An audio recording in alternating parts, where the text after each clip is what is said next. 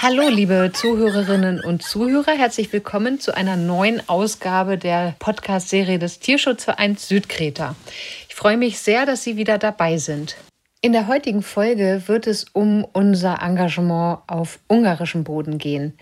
Natürlich engagiert sich der Tierschutzverein Südkreta in erster Linie in Griechenland, aber es gibt auch eine Partnerschaft mit einem ungarischen Tierheim, über das wir hier berichten wollen. Das Tierheim in Bekeschkaba, das wir Ihnen heute vorstellen möchten, ist ein Best-Practice-Beispiel, wie es eben auch laufen kann, ohne dass es zu Tötungen von Tieren kommt. Sie haben sicherlich schon mal diesen Begriff Tötungsstation gehört. Im Ausland ist es in vielen Ländern leider noch üblich, dass Abgabetiere, die ihre Besitzer nicht mehr halten wollen oder können, in ein Tierheim kommen und wenn diese innerhalb einer bestimmten Zeit nicht adoptiert werden, dann werden sie getötet. Das ist in diesem Tierheim in Bekeschkaba anders. Hier hat wirklich jedes Tier, egal wie alt oder wie krank es ist, eine Lebensstellung. Das Konzept dieses Tierheims in Bekeschkaba funktioniert natürlich nur mit ganz viel ehrenamtlichem Engagement. Und für ein solches ehrenamtliches Engagement wollen wir mit dieser Podcast-Folge gerne werben. Ich habe mich dazu mit meiner Kollegin Marie unterhalten und wünsche Ihnen viel Spaß beim Zuhören. So, hallo Marie, schön, dass das heute mit uns beiden geklappt hat. Hallo Julia, ja, ich freue mich auch, dass ich heute mit dir spreche und hier sein kann. Marie, heute soll es ja um das ungarische Partnertierheim des Tierschutzvereins Südkreta gehen. Warum liegt dir ganz besonders dieses Tierheim in Ungarn am Herzen? Also mir liegt gerade das Tierheim in Bekes Schaber so am Herzen. Ich war inzwischen jetzt das vierte Mal da. Der letzte Aufenthalt ist auch noch ganz frisch. Es hat sich einfach in den letzten Jahren extrem viel dort entwickelt. Es gibt eine neue Tierheimleitung, die wirklich mit aller Kraft versucht, viele Freiwillige auch einzusetzen.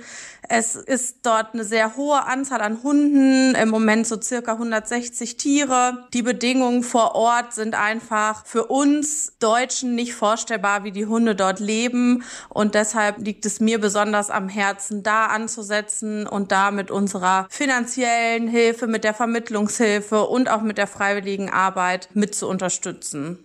Also viermal warst du schon dort. Jetzt wollen wir ja mit diesem Podcast vielleicht auch Nacheiferer finden oder Menschen, die sich begeistern lassen, vielleicht auch mal nach Ungarn zu fahren und dort so im Rahmen einer freiwilligen Arbeit sich vielleicht einzusetzen. Deswegen würde ich dich gerne erstmal fragen, wie bist du denn überhaupt hin und zurückgekommen?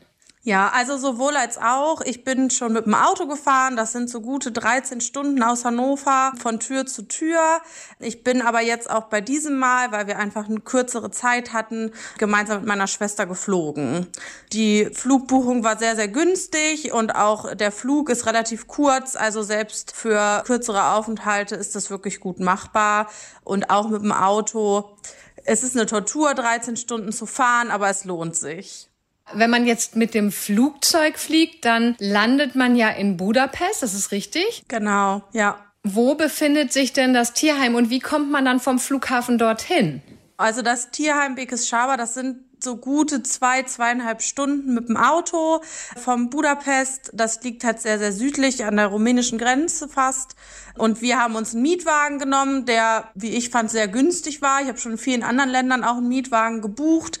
Wir haben jetzt für vier Tage, glaube ich, 60 Euro bezahlt. Und damit war es gut zu fahren. Die Strecke ist auch super zu fahren. Also das war ganz unproblematisch.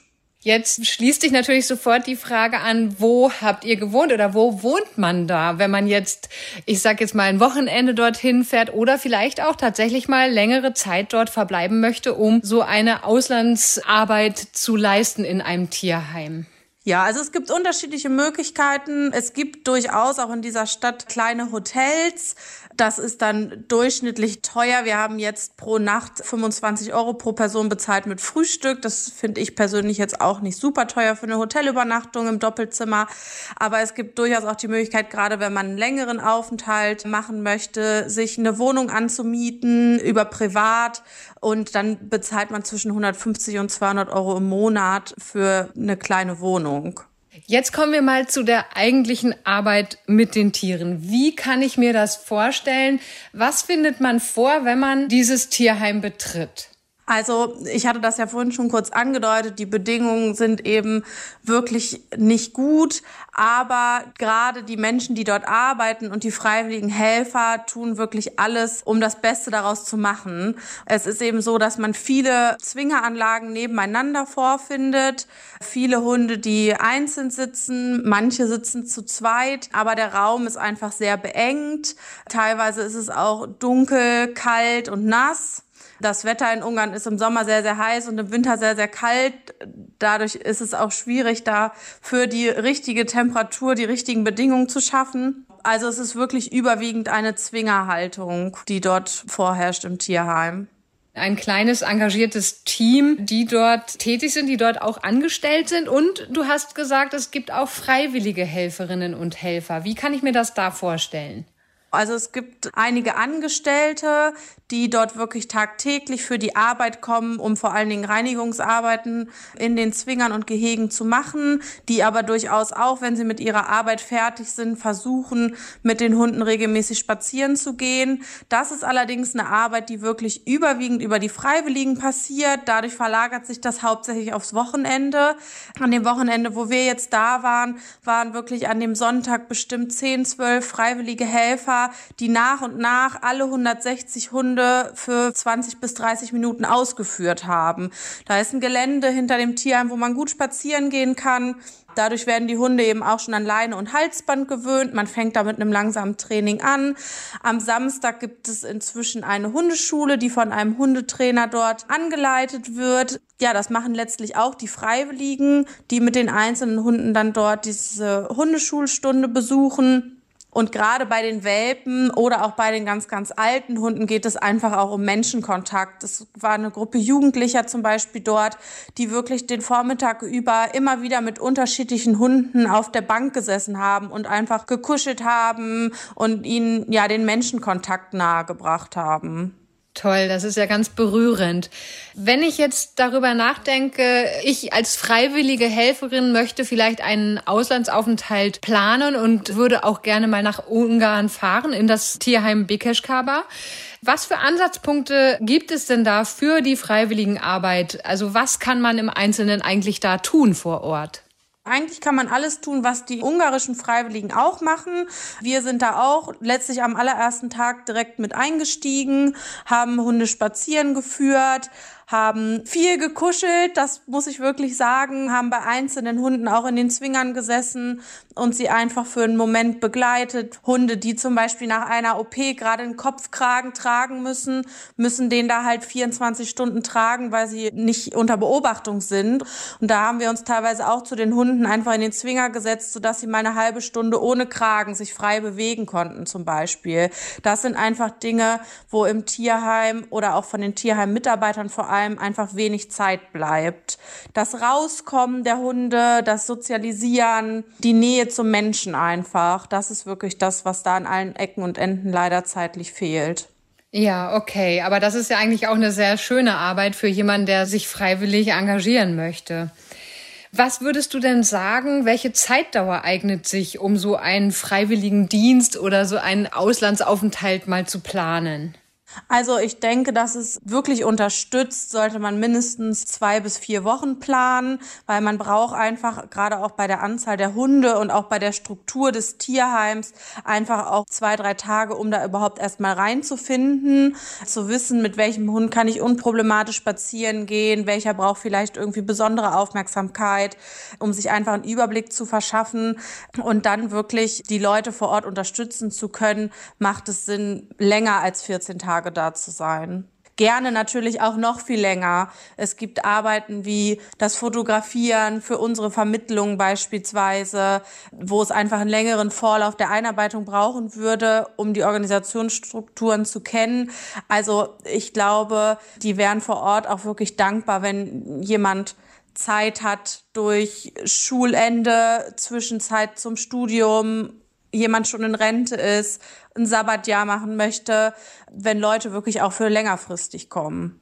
Wie ist das mit der Betreuung? Also ich könnte mir vorstellen, es spricht nicht jeder Ungarisch. Wie wird man da betreut und in welcher Sprache? Das ist ganz unterschiedlich. Es macht schon Sinn, Englisch sprechen zu können, zumindest ein bisschen. Aber es gibt durchaus auch einige Mitarbeiter, die ein bisschen Deutsch sprechen. Man muss auf gar keinen Fall Ungarisch können, um sich da vor Ort gut austauschen zu können. Das ist definitiv nicht notwendig. Ich persönlich spreche auch kein Ungarisch. Mein Englisch ist ein gutes Schulenglisch, aber mehr auch nicht. Und so haben wir uns gemischt. Wir haben Englisch und Deutsch gesprochen. Die Tierheimleitung unter anderem kann ein bisschen Deutsch und auch zwei, drei Mitarbeiter, die plötzlich Deutsch gesprochen haben, weil sie uns eben verstanden haben. Das ist sehr, sehr unkompliziert. Jetzt mal etwas anderes. Also wenn ich mich jetzt dort freiwillig und ehrenamtlich engagiere, ist das wirklich ehrenamtlich? Wie kann ich mir das vorstellen? Wie läuft eine solche Arbeit denn ab? Wenn sich wirklich jemand für die Arbeit vor Ort interessiert, wäre es schön, wenn sich der jemand einfach mit uns, mit dir oder mit mir, also mit dem Verein in Verbindung setzt und uns einen Zeitraum mitteilt, in dem man das machen könnte. Dann würden wir natürlich mit unseren Partnern vor Ort sprechen, ob auch für die die Begleitung dann in dieser Zeit einfach machbar ist. Man müsste sich schon selber um die Anreise und die Unterkunft kümmern, aber auch wenn da Fragen sind, dann sind wir da auch gerne bereit, jederzeit zu unterstützen. Dann kommt es auch ein bisschen auf den Zeitraum an. Wenn wir wirklich jemanden finden würden, der über Monate dort unterstützt, dann ist es schon denkbar, auch ein kleines Taschengeld auszuzahlen oder bei der Miete der angemieteten Wohnung zu unterstützen. Und zudem wird es auf jeden Fall eine Bescheinigung des Vereins geben, dass man sich freiwillig engagiert hat und auch mit den Aufgaben, die übernommen worden sind. Du hast ja jetzt eben schon gesagt, ein solches freiwilligen Engagement wäre nicht in erster Linie für irgendwie eine bestimmte Gruppe, sondern eigentlich für fast alle, die Zeit investieren wollen. Ich glaube, volljährig muss man sein. Es können Menschen sein, die die Schule gerade beendet haben, vor dem Studium stehen, hattest du gesagt. Rentner vielleicht die Zeit haben oder Menschen, die ein Sabbatical machen wollen. Einfach jemand, der für eine gewisse Zeit in einem Projekt unterstützen möchte. Ja, auf jeden Fall. Also ich glaube, wenn die Liebe zum Tier, sowohl zu Hund und Katze und oder Katze, ähm, da ist und man einfach Lust hat, sich freiwillig im Tierschutz zu engagieren, dann ist es letztlich völlig egal, welches Alter man hat oder in welcher Lebenssituation man sich gerade befindet, weil es eben unterschiedlichste Arbeiten gibt. Selbst jemand, der vielleicht körperlich nicht mehr ganz so fit ist, kann dort sich auch wirklich einfach hinsetzen und die Tiere beschmusen. Auf der anderen Seite sind natürlich junge Leute gerne gesehen, die mit den Hunden aktiv spazieren gehen, Ball spielen, toben, aber auch jemand, der vielleicht gar nicht nur den Umgang mit den Hunden machen möchte, sondern handwerklich begabt ist zum Beispiel. Wir haben vorhin über die widrigen Umstände der Zwingerhaltung dort gesprochen. Es wäre mit Sicherheit auch jemand sehr willkommen, der Lust hat, sich handwerklich zu betätigen. Jetzt gibt es ja auch noch eine weitere Möglichkeit, wenn ich jetzt vielleicht mich noch nicht gleich traue, eine längere Zeit nach Ungarn zu gehen und dort dann auf mich gestellt helfe. Es gibt ja auch eine Möglichkeit, sich einem unserer Vereinsmitglieder anzuschließen. Würdest du das vielleicht noch mal ausführen? Ich habe es oft erlebt, dass viele Leute aus meinem Bekanntenkreis gesagt haben, Mensch, wir haben voll Lust, uns das mal anzuschauen, aber die eben selber nie von sich aus einfach dahin gefahren wären, ohne die Leute vor Ort zu kennen. Und deshalb ist uns ja letztlich zusammen so ein bisschen die Idee gekommen, können wir auch solche Leute an die Freiwilligenarbeit vor Ort heranführen. Und es gäbe eben die Möglichkeit, wenn wir sowieso einen Aufenthalt in Ungarn planen, sich einfach uns anzuschließen, sich die Bedingungen vor Ort anzuschauen, die Menschen schon einmal kennenzulernen, mit der Intention, da zu einem anderen Zeitpunkt einfach einen freiwilligen Aufenthalt länger zu machen, gäbe es da definitiv die Möglichkeit, sich mir oder auch einem anderen Teammitglied vom TSV Südkreta anzuschließen. Also Kontakt aufnehmen mit einem unserer Vereinsmitglieder oder über Messenger oder wie auch immer, dann kommt man auf jeden Fall schon an dich heran und du kannst dann sicherlich auch Auskunft geben, wie es dann weitergehen könnte. Ja, ich denke, das hat einfach ja ganz viel auch mit Emotionen zu tun. Also das, was man dann aus diesen Tagen mitnimmt, diese Hunde, die man vor Ort kennengelernt hat, das trägt einen einfach auch weiter bis zum nächsten Einsatz. Das geht uns allen ja auch so.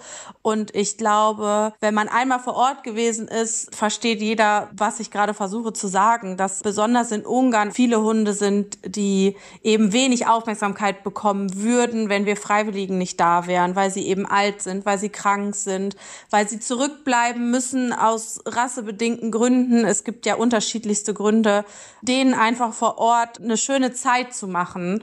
Das wäre einfach toll, wenn da viele Leute hingucken würden und dass diese Emotionen einfach mitbekommen würden, weil ich glaube, dann hätten wir viel mehr helfende Hände. Marie, mich hast du auf jeden Fall erreicht. Ich habe wirklich eine Gänsehaut bekommen bei dem, was du jetzt zuletzt gesagt hast. Ich danke dir ganz, ganz herzlich für dieses super Gespräch und wünsche mir wirklich, dass wir vielleicht den einen oder die andere erreichen können, die sich dann im Nachgang zu diesem Podcast bei uns meldet und äh, vielleicht auch so einen Aufenthalt machen möchte. Ganz, ganz lieben Dank dafür. Ja, Julia, ich danke dir auch und wegschauen tun andere. So ist es.